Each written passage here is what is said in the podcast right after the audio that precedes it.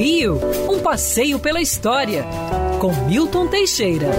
Amigo ouvinte, o Natal está aí, 24 e 25 de dezembro. E como era celebrado o Natal no período colonial? Muito simples, com muitas missas e orações. Nas casas, a decoração natalina se limitava ao presépio, que era montado. Em muitas casas só tinha a caminha do menino Jesus.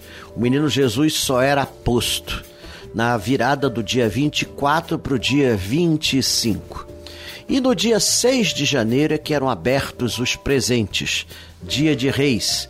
Detalhe interessante: os presentes eram feitos pela própria família, não eram comprados em loja, era uma das características do Natal. A missa do galo era disputada. E na cidade do Rio de Janeiro tinham dois presépios que faziam-se filas para se ver.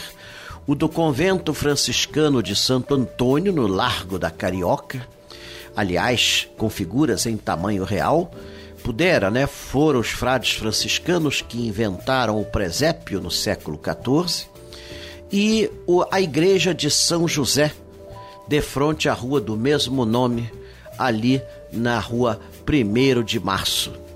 Ambos ainda montam seus presépios, mas não com a grandeza do passado, como eu mesmo cheguei a ver em minha vida de criança, com máquinas, com, com, com trenzinhos, com.